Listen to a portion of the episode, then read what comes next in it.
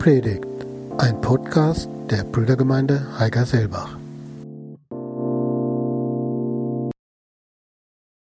Warst du schon einmal auf einen Menschen sauer, der dir ganz viel bedeutet, weil du gemerkt hast, dass das, was er tut, wie er es tut, den Umgang, den er hat, nicht gut für ihn ist? Wer weiß, von was ich spreche? Ja, es sind einige dabei. Darum geht es heute, genau darum. Menschen sagen, ich habe ein Problem mit der Hölle. Ich kann nicht an einen Gott der Liebe glauben, der gleichzeitig die Hölle als Ort für die Menschen bestimmt, die nicht an ihn glauben. Ich kann nicht an einen Gott glauben, der zornig wird über Menschen.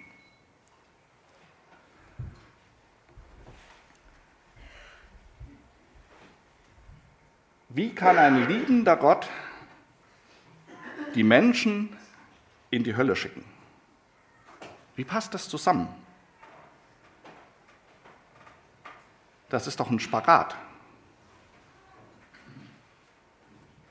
Wir wollen uns dem Thema jetzt in drei Punkten ein bisschen nähern. Ein liebender Gott, wie war der Plan eigentlich? Was war das eigentliche vorher? Die Menschen, wo stehen wir eigentlich jetzt an welcher Stelle? Und die Hölle, wie wird das einmal sein? Was müssen wir eigentlich unter dem Wort Hölle verstehen? Wir haben heute einige Bibeltexte, speziell im ersten Teil, die uns ein bisschen aufzeigen sollen, wie Gott eigentlich das Ganze geplant hat und was sein Vorschlag, nicht sein Vorschlag, sein Ziel, sein Wunsch, sein, seine Idee war, die dahinter stand. In 1. Mose 2, Vers 7 bis 9, alle Texte, die wir lesen, stehen auch an der, an der Tafel, an der Wand, heißt es, da formte Gott, der Herr, aus der Erde den Menschen und blies ihm den Atem des Lebens in die Nase, so wurde der Mensch lebendig. Dann pflanzte Gott, der Herr, einen Garten in Eden, im Osten gelegen, dort hinein brachte er den Menschen, den er erschaffen hatte. Und Gott der Herr ließ alle Arten von Bäumen in dem Garten wachsen, schöne Bäume, die köstliche Früchte trugen. In der Mitte des Gartens wuchs der Baum des Lebens und der Baum der Erkenntnis von Gut und Böse. Ab Vers 15 heißt es, Gott der Herr brachte den Menschen in den Garten Eden. Er sollte ihn bebauen und bewahren. Er befahl dem Menschen jedoch, du darfst jede beliebige Frucht im Garten essen, abgesehen von den Früchten vom Baum der Erkenntnis des Guten und Bösen. Wenn du die Früchte von diesem Baum isst, musst du auf jeden Fall sterben.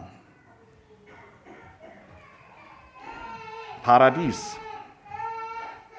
Paradies, wo alles wunderbar ist wo alles gut vorbereitet ist und für uns ideal ausgerichtet. Gehen wir noch ein paar Seiten zurück aus 1. Mose 1, 27 bis 31.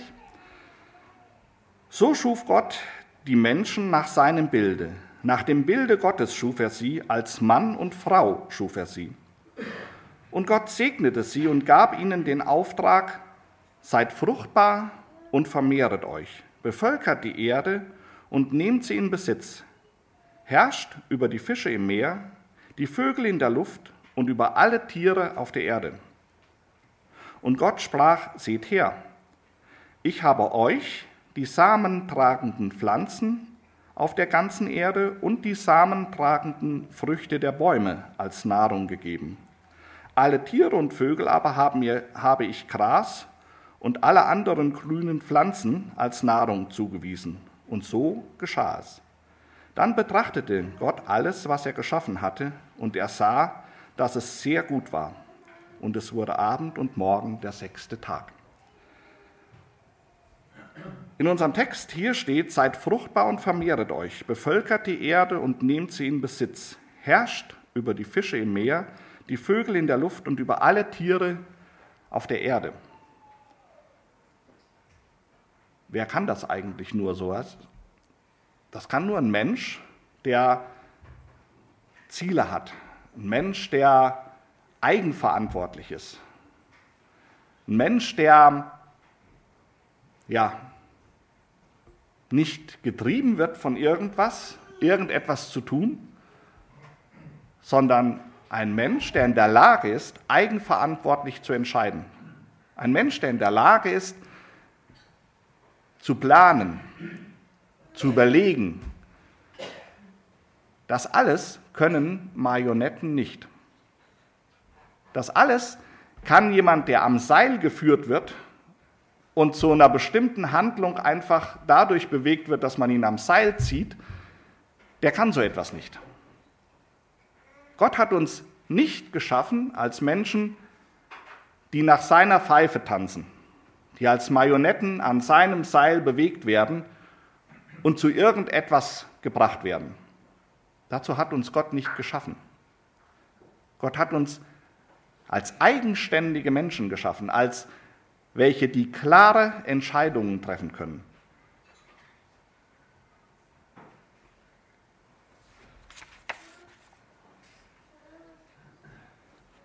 Aus 1. Mose 2, Vers 25 heißt es, Adam und seine Frau waren beide nackt, aber sie schämten sich nicht. Und wie es so im Paradies zugeht, beschreibt uns 1. Mose 3, Vers 8. Als es am Abend kühl wurde, hörten sie Gott den Herrn im Garten umhergehen. So ist Paradies. So hat es Gott sich gedacht, so nah ist Gott den Menschen Adam und Eva damals gewesen. Und so unschuldig hat Gott uns geschaffen. So rein sieht er uns. So gut hat Gott den Menschen geschaffen, so selbstverständlich will Gott mit uns Menschen zusammenleben. Könnt ihr euch das vorstellen, wie das so mal sein wird? Wie das Paradies gedacht war. Abends, wenn es kühler wird, trifft man sich im Park und hält noch ein Schwätzchen miteinander. Nicht mit irgendjemand, sondern direkt mit Gott. Gott ist auch abends, wenn es kühl wird, im Park unterwegs. Und er begegnet uns da. So hat Gott das Paradies vorgesehen. Unvorstellbar für uns heute in unserem Denken. Unvorstellbar. Im Paradies gibt es nichts Böses, nichts Negatives, keine Streitsucht oder Neid oder Hinterlistigkeit oder egal was. Das gibt es da alles nicht. Es ist alles nur gut. Unvorstellbar. Aber das ist das, was Gott geplant hat mit dem Paradies. Bleiben wir bei dem Bild. Es ist alles gut. Es ist alles nur gut. Und versuchen uns unter dem Gedanken die Szene vorzustellen, von der ich gerade sprach. Adam und Eva waren nackt, aber sie schämten sich nicht. Das ist das Bild, was uns die Bibel an der Stelle gibt. Wir alle hier im Raum wären nackt, und es wäre vollkommen normal. Es würde sich niemand etwas dabei denken. Unvorstellbar für uns heute, unvorstellbar. Was war passiert? In 1. Mose 3, 8 bis 11 erfahren wir, was passiert ist. Als es am Abend kühl wurde, hörten sie Gott, den Herrn, im Garten umhergehen. Da versteckten sie sich zwischen den Bäumen. Gott der Herr rief nach Adam, wo bist du? Dieser antwortete, als ich deine Schritte im Garten hörte, habe ich mich versteckt. Ich hatte Angst, weil ich nackt bin. Wer hat dir gesagt, dass du nackt bist? fragte Gott der Herr. Hast du etwa von den verbotenen Früchten gegessen? Interessant. Ein einziger Baum mit einem klaren Nein. Und der muss es sein. Da muss ja noch mehr sein, da muss ja was dahinter stecken. Da muss ja noch irgendwas sein, was uns jemand verheimlicht.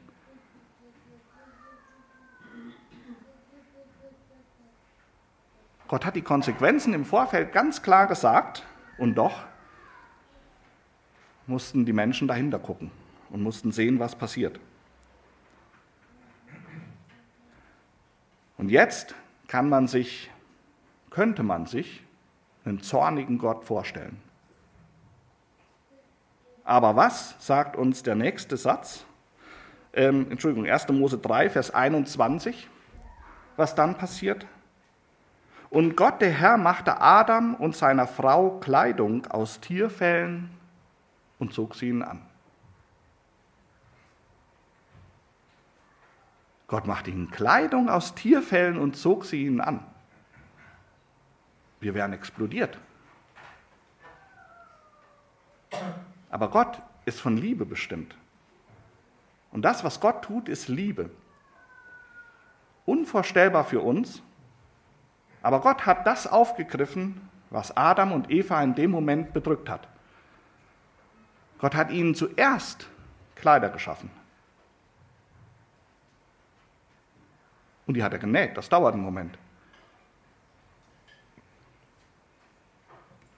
Gott reagiert aus Liebe. Interessant, selbst in der Situation. Aber er ist gerecht.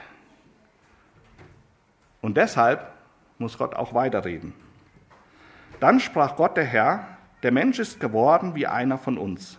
Er kennt sowohl das Gute als auch das Böse. Nicht, dass er etwa noch die Früchte vom Baum des Lebens pflückt und isst, dann wäre er ja für immer am Leben. Deshalb schickte Gott, der Herr, Adam und seine Frau aus dem Garten Eden fort. Er gab Adam den Auftrag, den Erdboden zu bearbeiten, aus dem er gemacht war. Nachdem er, sich aus dem Garten, aus, nachdem er sie aus dem Garten vertrieben hatte, stellte Gott, der Herr, Cherubim auf, die mit einem flammenden, blitzenden Schwert den Weg zum Baum des Lebens bewahrten. Genau an der Stelle stehen wir heute. So wie wir sind, können wir nicht ins Paradies zurück. Warum können wir nicht ins Paradies zurück? Weil wir das Paradies zerstören würden. Wären Adam und Eva im Paradies geblieben, wäre es kein Paradies mehr.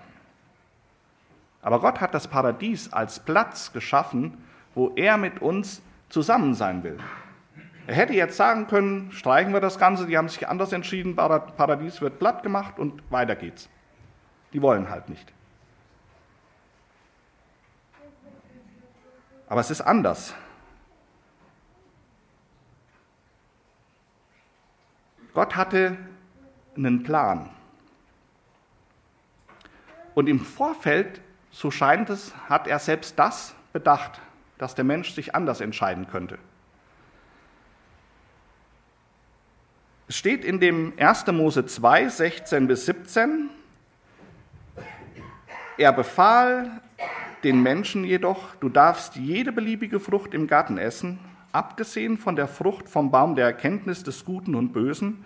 Wenn du die Frucht von diesem Baum isst, musst du auf jeden Fall sterben. Wir haben das eben schon gelesen.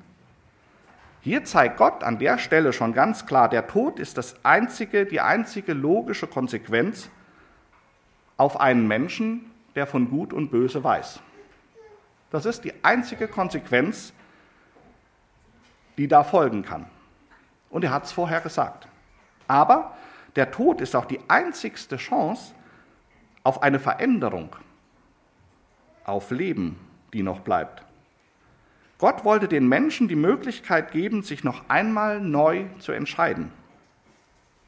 Aber dafür gerade musste Gott Adam und Eva aus dem Paradies rausbringen. Hätten sie von dem Baum des Lebens gegessen, wäre der Tod als Möglichkeit auszusteigen ausgefallen. Und es hätte kein Zurück mehr gegeben. Gott hat ganz klar gesagt, wer das Gute und das Böse kennt, der muss sterben, weil er nicht mehr lebt wie das, was ich von ihm gerne möchte. Und Adam und Eva kannten das Gute und Böse. Und deswegen musste Gott verhindern, dass sie jetzt auch noch vom Baum des Lebens aßen. Und deswegen hat Gott sie rausgebracht. Und von der Zeit an, wo Gott sie rausgebracht hat, hat Gott immer und immer und immer wieder versucht, ihnen wieder nahe zu kommen. Ihnen die Möglichkeit zu geben, sich selbst für ihn zu entscheiden. Im Alten Testament stand der Opfertod von Tieren als Tod an der Stelle stellvertretend für das Leben. Final ist dafür Jesus gekommen, dass er für uns stellvertretend stirbt. Aber der Tod ist immer die Konsequenz aus dem, dass die Menschen das Böse und das Gute kennen. Spannend. Jetzt hätte man doch einfach sagen können, diesen dämlichen Baum hauen wir vorher ab. Es gibt keinen Baum der Erkenntnis von Böse und Gut. Problem gelöst. Was hätte Gott gehabt? Marionetten. Gott hätte Menschen gehabt, die sich nicht anders entscheiden können, als ihm zu folgen. Aber das wollte Gott nicht. Deswegen hat er für uns in unserem Bild den Fehler gemacht und den Baum des Guten und Bösen stehen lassen. Das war aber kein Fehler. Das ist unsere Möglichkeit, uns zu entscheiden in unserem Leben. Und das will Gott. Er will Leute haben, die sagen Ja zu ihm. Und zwar aus freien Stücken, ohne gezwungen zu sein. Und deswegen war es gut und von Gott richtig, die Menschen aus dem Paradies erstmal rauszutun. Und dieser Baum des Lebens, der auch noch da steht, von dem hätten sie sogar am Anfang essen dürfen. Aber jetzt musste verhindert werden, dass sie davon aßen. Der behält seine Bedeutung. Der steht weiter im Paradies. In Offenbarung 2, Vers 7, in den sieben Cent-Schreiben, in dem Schreiben an die Gemeinde in Ephesus heißt es, Wer bereit ist zu hören, der höre auf das, was der Geist den, den Gemeinden sagt. Wer siegreich ist, dem werde ich in Gottes Paradies vom Baum des Lebens zu essen geben. Wenn unser Leben hier auf der Erde zu Ende ist und wir im Paradies ankommen, steht der Baum noch. Und dann dürfen wir davon essen. Gott selbst wird uns die Früchte dann zu essen geben, dass wir ewig leben werden. Also der Grund, warum Gott Adam und Eva aus dem Paradies vertrieben hat, war die Liebe zu Adam und Eva. Die Möglichkeit, einen Weg zurück offen zu halten.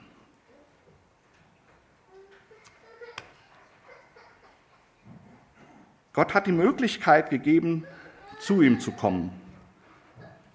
Und die Möglichkeit, zu ihm zu kommen, verbinden wir mit Bibellesen, mit Zeugnis, mit Predigt, mit Gottesdienstbesuch.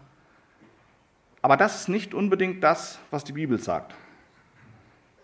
In Römer 2, Vers 15 bis 16 heißt es, wenn sogar Menschen, die Gott, Gottes geschriebenes Gesetz nicht haben unbewusst so handeln, wie es das Gesetz vorschreibt, so beweist das, dass sie in ihrem Herzen Recht von Unrecht unterscheiden können. Durch ihr Verhalten zeigen sie, dass Gottes Gesetz in ihrem Herz geschrieben ist. Denn ihr eigenes Gewissen und ihre Gedanken klagen sie entweder an oder bestätigen sie, dass sie das Richtige tun. Spannend, gilt für alle. Kann sich keiner rausreden. Das Wissen um Gut und Böse ist in jedem Menschen angelegt.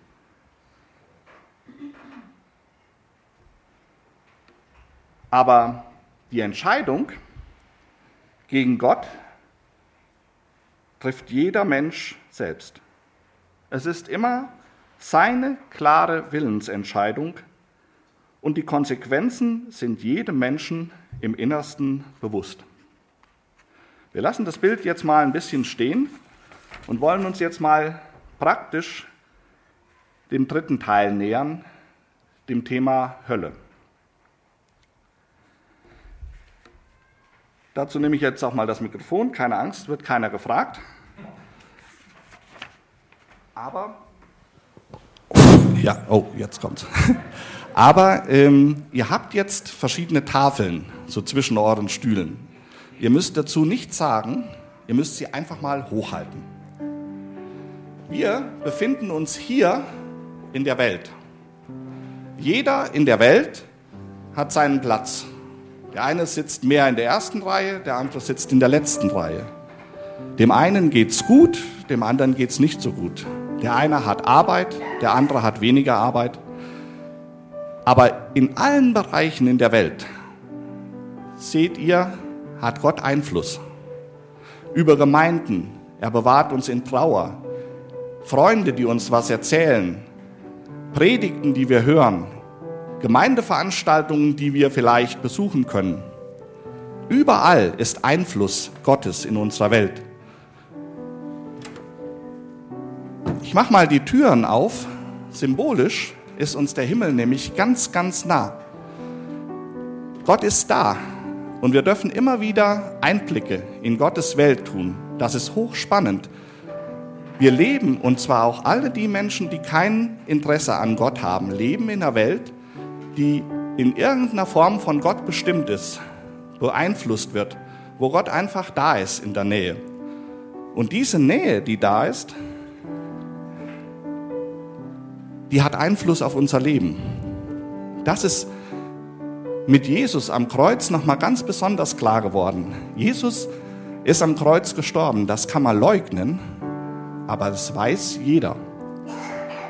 Die Möglichkeit ist da für jeden von uns, uns zu entscheiden, wie wir darauf reagieren. Deswegen steht da, die Entscheidung gegen Gott trifft immer der Mensch selbst. Es ist immer seine klare Willensentscheidung und die Konsequenzen sind jedem Menschen im Innersten bewusst. Und der, der dann sagt, er möchte das nicht, sagt das aus freien Stücken. Das ist Gottes Angebot, das gilt. Aber Gottes Angebot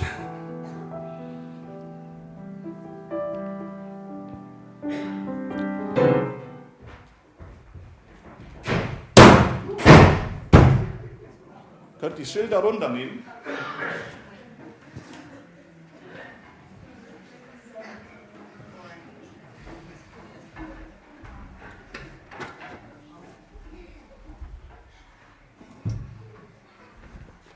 Jetzt könnt ihr euch umgucken. Gottes Angebot ist irgendwann mal weg. Dann gibt es keine Beeinflussung mehr von Gott. Dann hat man indirekt oder direkt den Segen nicht mehr von Gott. Dann ist das alles weg. Dann gibt es nur noch den Menschen, und zwar in der Art, wie er ja, sich gegen Gott entschieden hat. Denn symbolisch, die dürfen auch jetzt gerne wieder reinkommen, sind welche rausgerannt, sind welche weg gewesen, die waren auf einmal nicht mehr da. Und so wird das sein, wenn Gott mal wiederkommt. Dann wird es so sein, dass zwei am Feld arbeiten und einer ist weg. Deswegen sagen manche scherzhaft, möchten die keine Christen als Piloten, weil wenn dann zufälligerweise dann gerade die Wiederkunft Gottes ist, stürzt der Flieger ab. Weil der weg ist, der ist einfach weg. So praktisch wird das sein. Und wer bleibt dann übrig? Eine große Menge Freiwilliger bleiben dann übrig. Die, die freiwillig dann noch auf der Erde sind.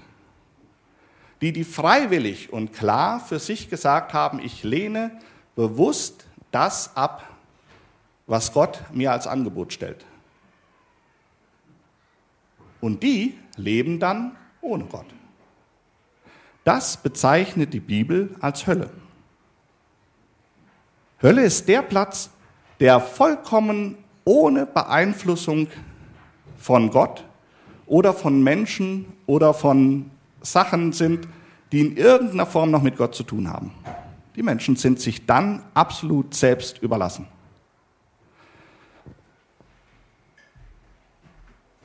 Was kann das für ein Chaos geben und was gibt das für ein Chaos in Ländern, die in ihrer Regierung, in ihrem gesamten Bevölkerung Gott ablehnen? Die kategorisch Nein sagen dazu. Was passiert mit Firmenherren, die absolut Nein sagen zu Gott, die alle Werte, die damit zusammenhängen, ablehnen? Was passiert mit Menschen, denen alles egal ist, die nur noch darauf leben, dass sie sagen, nach meinem Tod ist alles zu Ende. Und für all das, was ich hier tue, muss ich niemanden Rechenschaft ablegen. Das tue ich und damit ist es getan. Wir können eigentlich nur daran glauben und darauf hoffen, dass Gott gerecht ist. Und dass Gott ganz klar sagt, wo es lang geht. Und dass Gott ganz klar Schuld bestraft. Was würde sonst passieren in der Welt? Jeder würde für sich sein eigenes Recht schaffen. Das passiert da und dann, wenn Gott nicht mehr da ist. Wenn es niemanden mehr gibt, der daran glaubt, dass Gott Gerechtigkeit schafft und dass Gott gerecht ist in allem, was er tut, das bleibt übrig, wenn Gott geht. Das ist Hölle.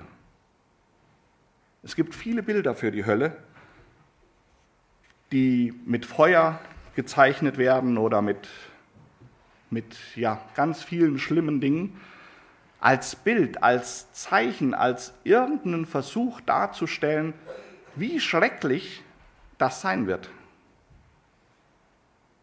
Genauso unmöglich wie den Himmel zu beschreiben, ist es, die Hölle zu beschreiben. Weil es einfach so schlimm sein wird, dass man das nicht mehr in Worte fassen kann. Und dann wird es auch nicht mehr enden. Das ist der Trugschluss für viele, die glauben, nach dem Tod ist alles zu Ende. Da ist nicht alles zu Ende, sondern dort, nach dem Tod, in der Welt, die danach kommt, in dem, was danach kommt, lebst du da, wo du dich dafür entschieden hast zu leben. Da lebst du dann für immer. Von daher, wenn wir zurückkommen auf unsere Ausgangsfrage, kann man gut verstehen, dass jemanden, der einen besonders liebt, sehr zornig wird, wenn derjenige falsche Wege geht, wenn derjenige bewusst Dinge tut, die nicht gut für ihn sind. Aber das Gegenteil von Liebe ist nicht Zorn, sondern das Gegenteil von Liebe ist Hass. Das heißt, Liebe und Zorn passen gut zusammen und sind praktisch die Kehrseite von einer gleichen Medaille. Weil der Zorn einfach die Form der Liebe ist, die versucht zu retten, wo jemand einfach nicht will. Und in dem Sinne kann Gott und muss Gott gerecht sein. Muss Gott Konsequenzen aufzeigen und muss Gott jedem Einzelnen die Möglichkeit geben, seine eigenen Entscheidungen zu treffen. Und wir haben die Möglichkeit, jeder für sich, jeden Tag die Entscheidung für ihn zu treffen. Und dann schon so ein Stück Himmel zu erleben. Eben hat, glaube ich, Thomas gesagt, das Paradies beginnt hier schon. Und das stimmt. Wir leben zwar noch in der Welt, weil wir auch noch für die Welt Zeugnis sind, aber wir gehören schon, hätte fast gesagt in den Flur, aber wir gehören schon in die andere Welt, die ganz nah da ist. Jesus sagt dem Schächer am Kreuz, noch heute wirst du mit mir im Paradies sein und es war schon Mittag. Weit kann es nicht sein. Am selben Tag ist der Schächer mit Jesus im Paradies gewesen. Diese Welt Gottes ist da und die ist nah, die ist um uns herum. Und das ist das Spannende. Und wir haben die Möglichkeit, uns zu entscheiden.